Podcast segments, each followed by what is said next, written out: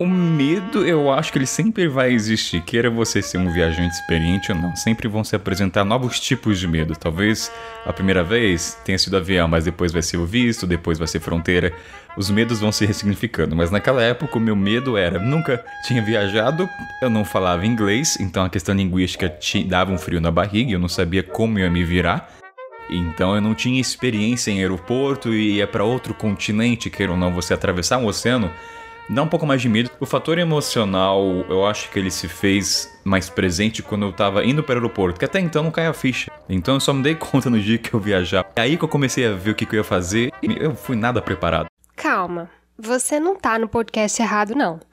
Diretamente do Mochileiro Sem Pauta, recém-chegado da África, hoje Kainan Ito dará voz a uma de suas histórias de descobertas viajeiras aqui pra gente.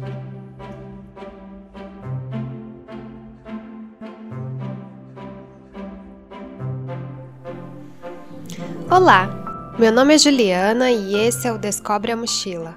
Obrigada por estar comigo mais uma vez na segunda temporada desse podcast que é feito com muito amor para falar, para ouvir, para trocar e para ressignificar muito a respeito de descobertas viajeiras. Aqui se abraça todos os medos, anseios e vontade de aprender e através de olhares e relatos da nossa comunidade de curiosos pelo mundo, a gente experiencia múltiplas vivências da estrada. E então, viaja todo mundo junto. Aqui também não tem julgamento, não tem certo, errado, nem lista de dicas perfeitas para todos, muito menos tutoriais por onde como ir.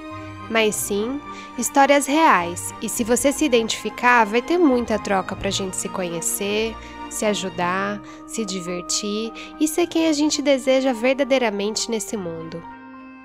E o mais importante, a gente entende que não precisa atravessar um oceano para fazer uma viagem bacana, para se encontrar com algo novo e consigo mesmo.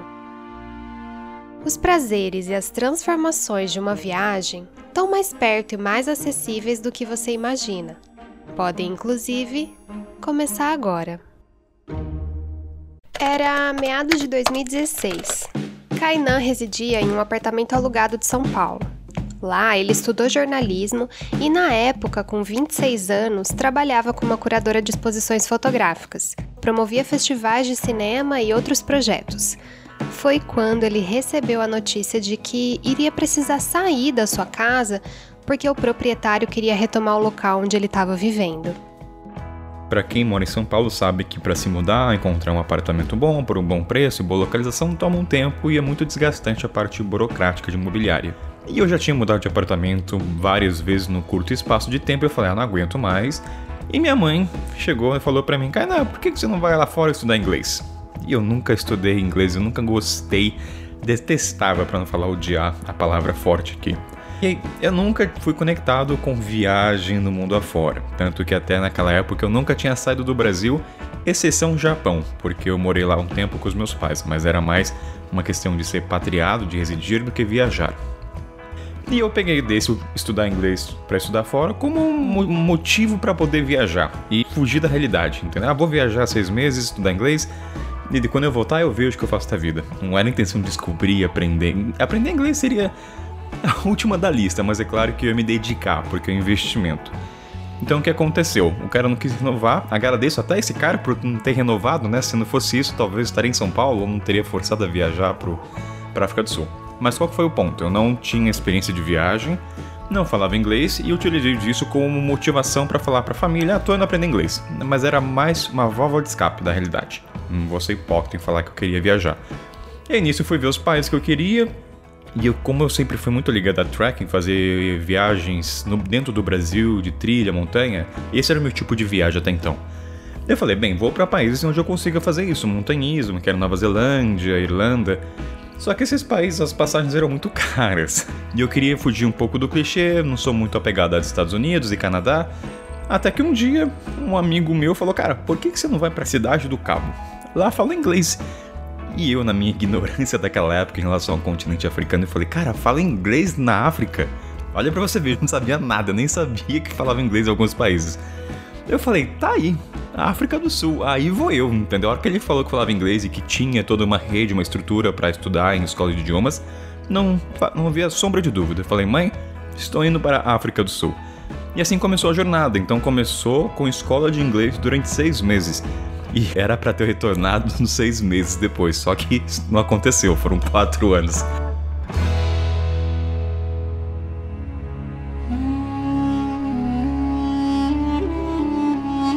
Atualmente são reconhecidas pela Constituição da África do Sul 11 línguas, além, claro, de outros tantos idiomas que existem ali e são considerados não oficiais apenas por não fazerem parte do que se inclui nos livros e veículos de comunicação em geral. Continente africano é marcado por uma vasta diversidade não apenas de línguas, mas também de ritos, religiões, etnias, bem como fortes contrastes geográficos, naturais e socioeconômicos. Então, nessa mescla de cores, de cheiros, de hábitos e paladares, foi que Kainan aterrissou, dando de cara com alguns desafios. Meus pais, eles não comem carne vermelha, só carne branca, então peixe, frango. Quando eu morei em São Paulo, eu me tornei vegetariano, mas nunca por muito longo tempo, assim, talvez um ano, mas quando eu fui para lá eu era. Por uma questão nada religiosa, por uma questão assim, eu acho que eu me sinto mais leve, eu não dependo da carne. Cada um tem suas causas, né? Cada um tem os seus motivos, seja religioso, seja proteção aos animais, enfim.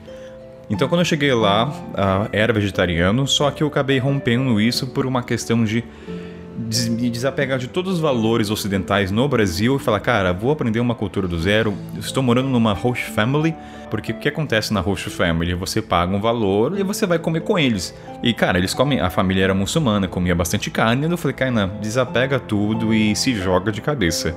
Não sei se uma questão, o fato de eu ser jornalista me faz com que seja mais fácil esse mergulho, entendeu? De não carregar os valores de um país do Brasil que eu tive na criação e aplicar. Então me desprendi. Mas até aí tudo bem, porque nessa família eu comia carne, beleza, nenhum problema, não foi nenhum sacrifício, tá? Falar, ah, Caína, foi difícil. Não foi, eu vou falar que o sabor de frango é bom, tá? Não vou ser hipócrita, não. Se falar pra mim, ah, o sabor de frango é ruim, não, não acho ruim. Tanto que tento copiar sabor de carne, né? Tá, a prova tá aí. Mas quando eu comia carne, eu nunca tava próximo do animal. E até então na África do Sul, e como eu morava nessa família, eu não tinha contato com com vilarejos ou tribos, vamos dizer. Essa experiência minha nas tribos começou no Zimbábue. Aí sim começou a África que eu imaginava ou que é nos transmitida, né, da questão de casinhas de barro, enfim. Nesse vilarejo, a comida ela era muito reduzida a opções de variedades. Não era escassa, tá? Você só tinha poucas opções de comida durante o ano inteiro. Era frango, era carne, ou era o mesmo vegetal. Você não tinha uma, um leque de opções de legumes como a gente tem aqui. E como lá eles têm a galinha, tem um galinheiro, tem a vaca, tem a plantação e tudo mais, todo, acho que duas vezes por semana, eles abatiam uma galinha, pegavam, chamavam o cachorro, isso era até legal, eles assobiavam, né? Porque os galinhos ficavam no matagal, a casinha deles, e para você pegar, eles assobiavam e o cachorro caçava. E era um tipo de assovio bem específico. E o que acabou acontecendo? Eu vi nesse abate, eu comecei a ficar um pouco com dó. Putz, eu tô vendo o cara matando a galinha e daqui três horas eu vou comer ela. E naquele momento na tribo, eu tava, o lado jornalístico ele tinha se aflorado. Eu falei, cara, pra eu entender como é o abate, eu preciso, eu, por mim, né, meus valores, eu preciso matar para entender como deve ser, degolar uma galinha. E o que acabou acontecendo? Eu pedi pra família, olha, posso tentar matar uma galinha? Eu não sabia nenhuma técnica. Eles me ensinaram, coloca o pé, pega a faca. E nas palavras de Kainan, chovia demasiadamente enquanto rumávamos ao palco do abate. O galo, sob os meus cuidados, sequer relutava seu destino. O metal afiado numa mão e na outra, a cabeça do galo prestes a degolar. Pensava como seguir adiante. Hesitava por minutos antes do desfecho. Respirei fundo e segurei os pulmões sem motivo aparente, ao passo que pedia perdão sem saber a quem. Sentia aguçadamente o metal serrando o corpo. Quando me dei conta, uma vida escapava ao meu domínio. Chorava quieto, sem aparentar fraqueza. As poucas lágrimas, por sorte, se camuflaram no tempo. Por que, que eu decidi fazer isso? Era tentar ressignificar a minha relação com a carne e com o animal. Porque, por incrível que pareça, ter matado uma, várias galinhas me fez me aproximar mais do animal. Porque naquele contexto da, da, tribo era necessário matar, mas eu sabia que fora dali, voltando ao Brasil, eu não precisaria mais e eu sei qual é o valor de uma vida. Que foi muito estranho. A gente come, muita gente come carne, frango, mas eles não sentem o contato direto com a vida do animal que foi que está sendo comida. Quando você mata, é uma outra relação. Eu vou te falar que eu, eu, quando eu matei a primeira galinha, eu não esqueci, eu chorei, que foi muito ruim, não foi prazeroso.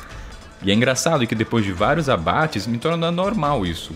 Se eu for falar um currículo. Ah, quantos animais matei, gente? Cara, eu já matei mais de 50 galinhas. Ah, muito mais. E é normal. Para mim é normal porque eu sei que na realidade africana é normal matar. Ah, Kainan, o pessoal, pessoal fala assim, né? Mas por que, que você matou? Eles podem viver só de legume. Eu falo, fulano, você tá numa bolha no Brasil. Vai ver primeiro opções que eles têm de legume. Vai ver se o solo é fértil para tamanha variedade. Vai ver como é que é a questão de irrigação. É muito fácil falar quando você vai no supermercado e tem um leque de legumes. Agora vai plantar você mesmo, para uma grande família em grande quantidade. Vai trabalhar na enxada, no sol, entendeu? Você, você precisa da carne. Não estou dizendo que não é possível viver sem carne, mas para a realidade daquela família é necessária, é a combustão. Então o ponto de eu fazer isso é, é, des, é desligar da realidade que eu tinha do Brasil e aprender uma coisa do zero. Entende? É não misturar A e B, é não pegar um contexto e aplicar no outro. Eu não, não compare dois pesos e duas medidas. Esse é o ponto. Certas coisas no caminho tendem a mudar conforme o tempo, diz Kainan. Uma delas são os fatores motivacionais. Quando eu deixei a África do Sul, era com o intento de não retornar ao Brasil e voltar à minha realidade. Mas, logo esse motivador já não mais me pertencia. Passado pouco tempo, eu era cativado ao ser exposto com a língua inglesa e assim progredi na minha fluência. Todavia, chegou certo momento que meu nível já me agradava almejava histórias que me inspirassem mais e assim obter maior bagagem para relatar. Junto ao trabalho braçal, eu perdia peso, motivando-me ainda mais em pôr energia na enxada. Sem demora, buscava criar conexões humanas, até mesmo encontrar uma garota gringa. Por agora, o que me motiva é saber como eu lido com os meus limites e me descobrindo como ser. Nesse breve relato, o que antes parecia uma viagem ali sem muito sentido foi ganhando forma, novos olhares, perspectivas e finalmente Kainan descobriu um propósito. Propósito esse que seria capaz de mostrar o quanto está aberto e se desvencilhar de preconceitos arraigados pode expandir muito as nossas bolhas e os nossos limites. Precisava ressignificar a minha vivência nesse país. E o que, que acabou acontecendo? Lá tem muitas montanhas, lá tem a Montanha da Tábua e outras próximas, e eu me apeguei muito a isso, então eu sempre fazia trilha interagia muito com o bairro que eu morava, chama Bucape, que é um bairro muçulmano da cidade do Cabo, que é bem conhecido por receber estudantes de inglês. Então, assim, eu estudava inglês e ao mesmo tempo interagia com as montanhas e me envolvia com a comunidade. E que, por efeito, for, surgiram duas coisas. Eu comecei a trabalhar com isso, aí é uma longa história, mas foi através da escola eu consegui levantar um dinheiro. E a outra eu também consegui levantar dinheiro através de encontrar moradia para os estudantes dentro do bairro. Porque, queira ou não, quando você vai para lá em uma agência intermediária entre a escola e o estudante, que geralmente não se encontra no país, é por fora, existe uma taxa muito maior e a família acaba não recebendo aquele valor. Uh, não é que na família não receba, recebe menor. Se eu conseguisse o estudante direto com a pessoa, com a família, a família recebia muito mais. Então eles me davam um abono. E eu não cobrava isso, eles davam igual Kainan. Pagou mil reais, toma aqui 150 como agradecimento, entendeu? Porque para eles valia muito. Aí ah, tem um fator também que comecei a gostar de inglês. Eu peguei paixão. Vários motivos fazem a pessoa querer aprender inglês, seja questão de trabalho no Brasil, de currículo, seja questão de música, gostar de uma banda, para mim foi começar, pô, eu conheci um cara do Iêmen, da Arábia Saudita, um cara da Turquia, eu tô conversando com pessoas do mundo. Aí, pufá, encontrei a chave que eu precisava para me motivar a aprender. É claro que eu estudei a um nível suficiente para poder me comunicar. Eu não quero ser um palestrante do TED e saber falar bonito, não é meu nível. As palavrinhas vão vindo hoje em dia porque me força a aprender. Cara, como é que eu falo isso? É o vocabulário de viajante, vamos dizer assim. Então, com todos esses elementos, eu fiquei com vontade de continuar morando. Então tentei estender o visto de turista, tentei estender o visto de trabalho voluntário. Enfim, não consegui, foi negado. Resumo da ópera, aí veio a plataforma Workaway. O Workaway é aquela plataforma que eu já mencionei aqui no nosso canal, em que você troca horas do seu dia desempenhando uma atividade de trabalho, seja por acomodação, comida e algumas vezes as duas coisas. Foi ela que eu relatei ao longo dos episódios da primeira temporada que possibilitou toda a nossa jornada de aproximadamente dois anos pelo mundo. E dali foi, entendeu? Aí fui lá, comecei a mandar e-mail para todo mundo dos países vizinhos para sair da África do Sul, que mandei para Botsuana, mandei para Moçambique, mas tinham muito poucos. Até que uma mulher do Zimbábue respondeu: Kainan, pode vir. Isso faltando dois dias para o meu visto acabar. E meu voo também era daqui dois dias naquela época. Ou seja, foi uma decisão assim: mãe, estou perdendo a passagem para ir para o Zimbábue. E aí começou. Que eu falo pra galera: ah, Kainan, preciso ir para Europa, preciso viajar primeiro para ir para África. Gente, eu nunca tinha viajado na minha vida, eu nunca tinha atravessado uma fronteira e comecei por Zimbábue. Então, assim, vai direto pra África, gente. Aproveita a idade. não estou dizendo que uma pessoa de 60 anos, 50 não possa. Eu tô falando que é muito mais propício você ter uma idade jovem, onde você tem mais disposição emocional para lidar com, os, com as situações extremas. O que seria uma situação extrema para você? Você já parou para pensar nisso alguma vez? Até onde é o seu limite? Até onde você consegue ir ou até onde você acha que consegue ir? Na semana passada a gente falou um pouco sobre o retiro Vipassana, lembra? Em que as pessoas se desafiam a uma imersão de 10 dias seguidos, meditando 10 horas por dia completamente imóvel, em silêncio absoluto e desconectado com o mundo lá fora.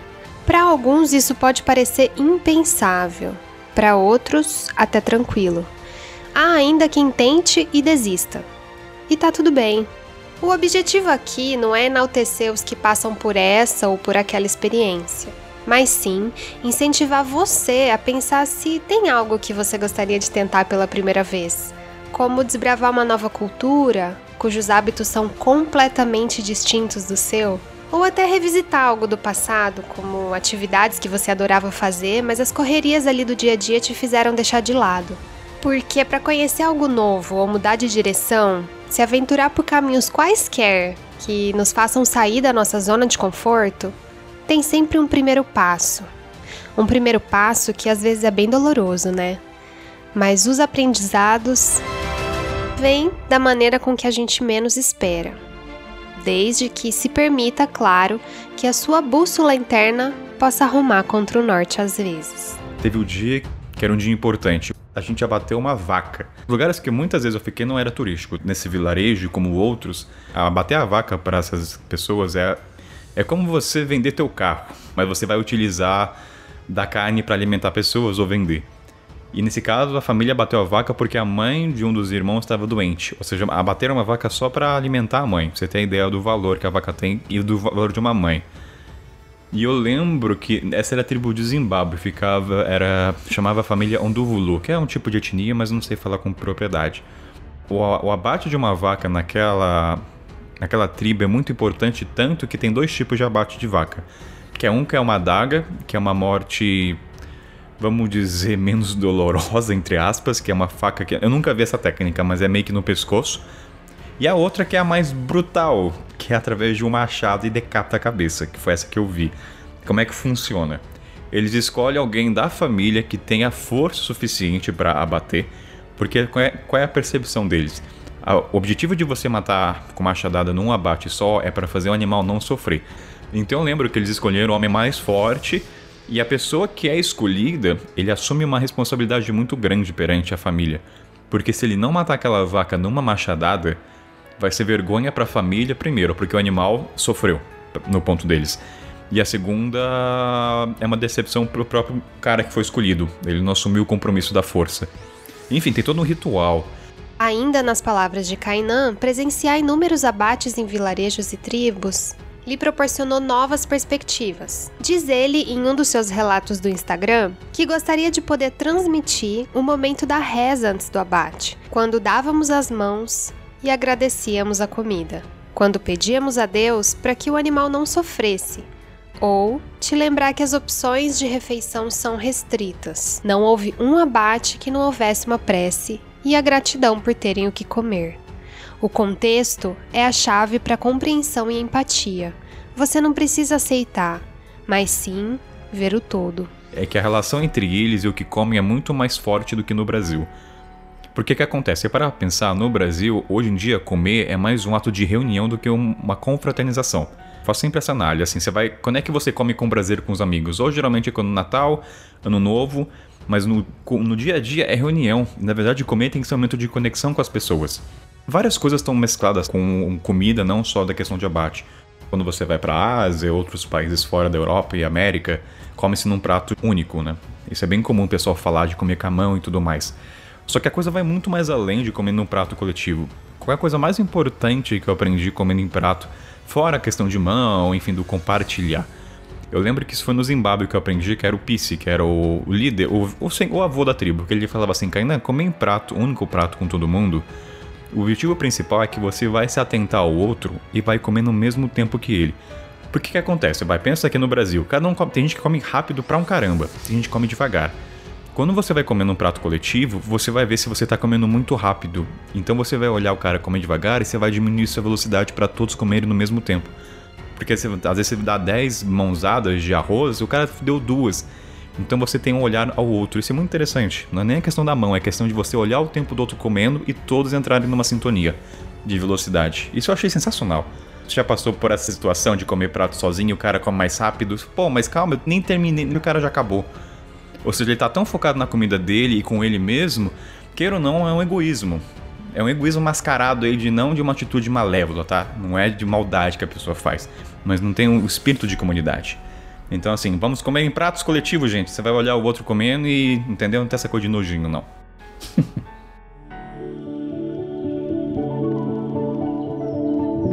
Uma vez perguntaram: Você estaria disposto a comer carne humana?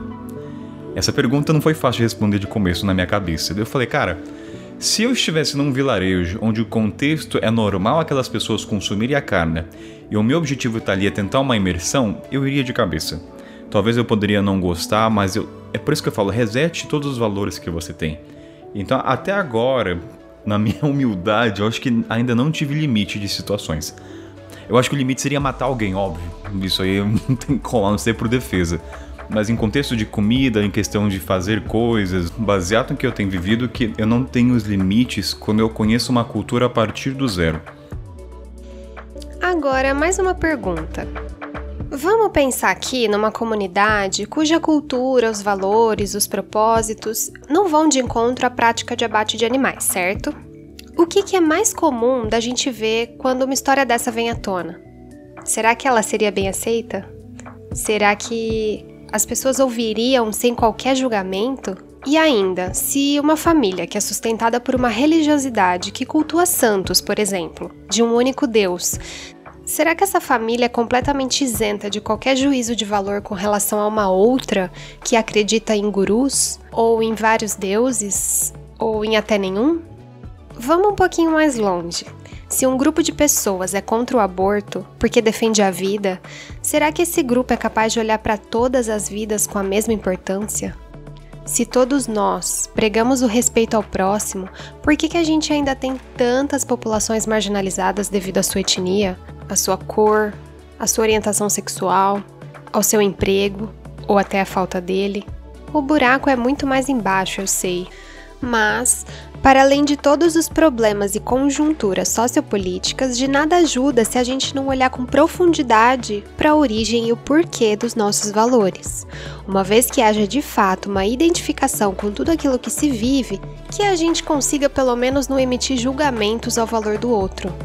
Porque a gente sabe que o valor do outro, imerso no seu contexto, pode ganhar significados completamente diferentes aos nossos. Vou te dar um exemplo mais profundo. É disso que a viagem é legal. Você pega situações que no Brasil você anda de mão com o homem, no Brasil seria gay, que na verdade no Zimbábue são dois grandes amigos. E não vou dizer que quando as pessoas me davam, os homens, né, me davam as mãos, não vou falar que foi confortável. Porque assim, se eu andasse no Brasil, em São Paulo, de mão com um homem, o meu problema não seria dar a mão para ele. Seria como as pessoas viriam e o problema de uma possível violência. Esse era o meu medo. No Zimbábue são dois amigos, então você pegar uma situação e aplicar em diferentes países pode mudar totalmente o, o, significado dela, e disso que eu gosto da viagem, como você pode ressignificar a sua visão do mundo. Quando eu estava no Malawi, Malawi é um país que não tem muita mídia, não tem muita publicidade, outdoors, revistas de moda e tudo mais. E muitas mulheres são carecas. Carecas porque raspam ou porque é o estilo, é, é a identidade delas. O que, que acontece? Em dado momento eu olhava para todas e eu achava todas bonitas, porque eu não tinha um referencial de mídia, de grande massa. Eu não sabia se a mulher com cabelo grande era mais bonita, porque eu não era metralhado com imagens da grande mídia de mulheres em revistas ou não. E como isso me afetou no dia a dia? Quando eu tava em Portugal, eu tava até com o Cadu Caçaú. Eu tava no restaurante, eu tava lá tomando um café e falei, nossa, cara, olha aquela mulher careca que, que bonita. Porque é difícil você ver na Europa mulheres carecas. E ele falou baixinho, cara, não fala isso, ela tá com. É meio que assim, tá com câncer. Eu falei, caralho, eu nem pensei nisso, Cadu. Porque eu vi tantas mulheres carecas que ressignificou agora quando eu vejo uma mulher sem cabelo. Eu não vejo como uma doença. Pode, podia até ser que ela tinha, mas o meu comentário foi tão alto, falei, cara, que bonito. Porque eu vi tantas. Entende a analogia que eu quero fazer? Você vê tanta mulher careca no seu natural de beleza que eu te, quando eu fui aplicada na Europa, o Cadu tinha outro significado. Esse tipo de aprendizado que eu gosto. Então agora, como eu vejo a mulher careca, não é. Ela pode até ter a doença, mas a maneira como eu vou olhá-la ressignificou completamente. Manicure ou costureiro. É automático, você nem pensa em masculino, certo? e, consequentemente, faz você rever valores. Então essa questão do costureiro foi um grande impacto porque está no cotidiano. Lembro que em Guiné-Bissau quem faz as unhas e os pés são os homens. E eu falei, caraca, eu falei, isso é sensacional. No Brasil, se eu for ver um homem fazendo unha, inconscientemente eu vou pensar que ele pertence ao mundo LGBT. Não vou ser hipócrita, tô sendo sincero com os ouvintes, não vou falar, não vou ser politicamente correto, não. Então esse tipo de situações eu adoro. É que nem no Japão, você faz o barulho com a sopa, lá é educado, que demonstra que você gostou da comida. Você faz no Brasil, minha mãe vai me xingar. Que fiz barulho com a sopa, aquele.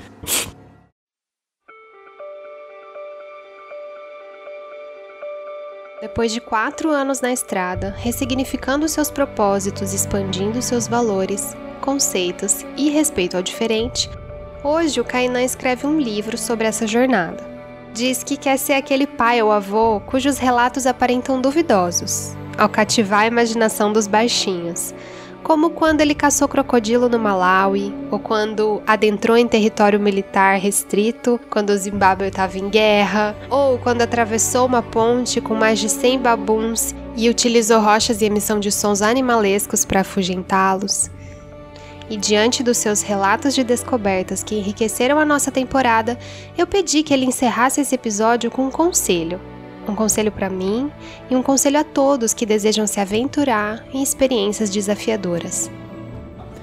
Ouvinte, seguinte, pessoal fala de viagens transformadoras, que viajar transforma. Bullshit! Não quer dizer que você vai viajar, que você vai se transformar. Eu vou, não sei se a Juliana vai concordar. Porque é o seguinte, quando você viaja, você vai para dois extremos. Ou você se torna muito mais humilde, ou você vai ser mais arrogante. Como isso? Quando você carrega valores que você vem da sua criação de pais e mães e você não questiona eles, você acredita que aquilo é a verdade absoluta. E você acredita que aquilo dá para se aplicar em todo mundo. Então, assim, viajar pode te tornar mais arrogante, acredite. Então, ah, essa coisa de viajar transforma? Não acredite 100%, tá? Essa é a primeira coisa que eu falo. Agora eu vou falar da minha experiência qual é a mensagem que eu posso passar para vocês de como eu fiz. Desapegue tudo que você tem no Brasil. Ah, Kainan, eu não tomo banho pelado na frente das pessoas. Vá tomar banho pelado se você estiver no vilarejo. Te desapegue, você vai expandir sua zona de conforto. Não quer dizer que você vai se tornar nudista no Brasil, gente, não é isso. Mas de alguma lição você vai tirar. Você vai entender que tomar banho pelado no vilarejo é tão normal quanto, e você vai falar, cara, por que, que eu tava sofrendo tanto? Expandir a zona de conforto não é fácil, tá? Não vou dizer que é simples, mas se permita. Ah, Kainan, como é que eu me permito? Encontre o teu motivo. O meu motivo é entender as histórias das pessoas e poder retratar o continente africano da sua melhor maneira possível. Esse é o que me norteia. Se você não encontrar o que norteia você na viagem, a sua viagem tende a ser muito mais trivial e egocêntrica. Não quero dizer que você não possa curtir só para você, tá? Mas viajar é o compartilhar de culturas. Senão não faria sentido. Porque o que qual que é legal de uma viagem quando você volta? Primeiro de tudo, se você não tem com quem compartilhar as histórias, perde a graça. Você tira a foto e guarda só para você, você pode curtir alguns dias, mas se você não tem um amigo, alguém da família para contar, faz sentido? Se pergunte isso. Então, quando eu ainda me permito matar animal, ver uma vaca, ver circuncisão de tribos que eu já vi, qual é o objetivo? Tentar mostrar o ponto de vista dele para as pessoas, porque a imagem do continente africano é muito distorcida porque não vende.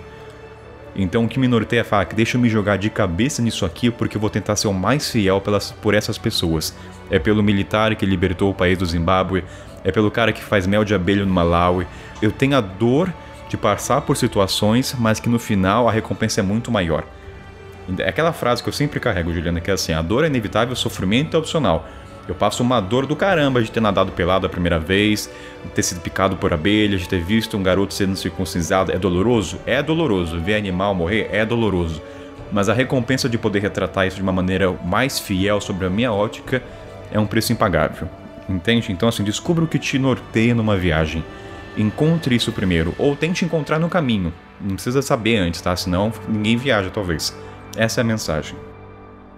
Não seria as ilhas paradisíacas ou o templo nas montanhas que traria a harmonia e felicidade que buscava. Pela minha experiência, tendi a acreditar que, deixando as terras tupiniquins, desbravando o solo desconhecido e cruzando com novas pessoas, eu teria o gozo da plenitude. Estava completamente enganado no início da jornada. Mesmo estando em terras diferentes, com paisagens dignas de papel de parede, eu não estava saciado.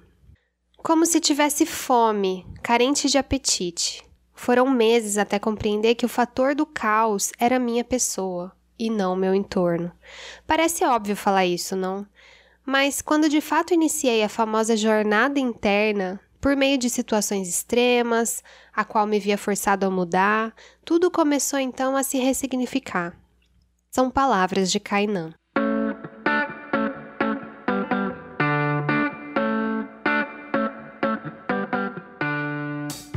Acredito que a nossa transformação ela é sutil e constante. Hoje eu sou diferente de ontem e amanhã definitivamente eu não serei mais a mesma. Que a viagem pode potencializar tudo isso. Ou seja, você escolhe o caminho dessa vivência. E como nosso convidado de hoje ressaltou, esse caminho ele pode ser egóico ou um mar de surpresas que nos ensina e nos coloca no devido lugar da nossa pequenez diante de tanta diversidade no mundo.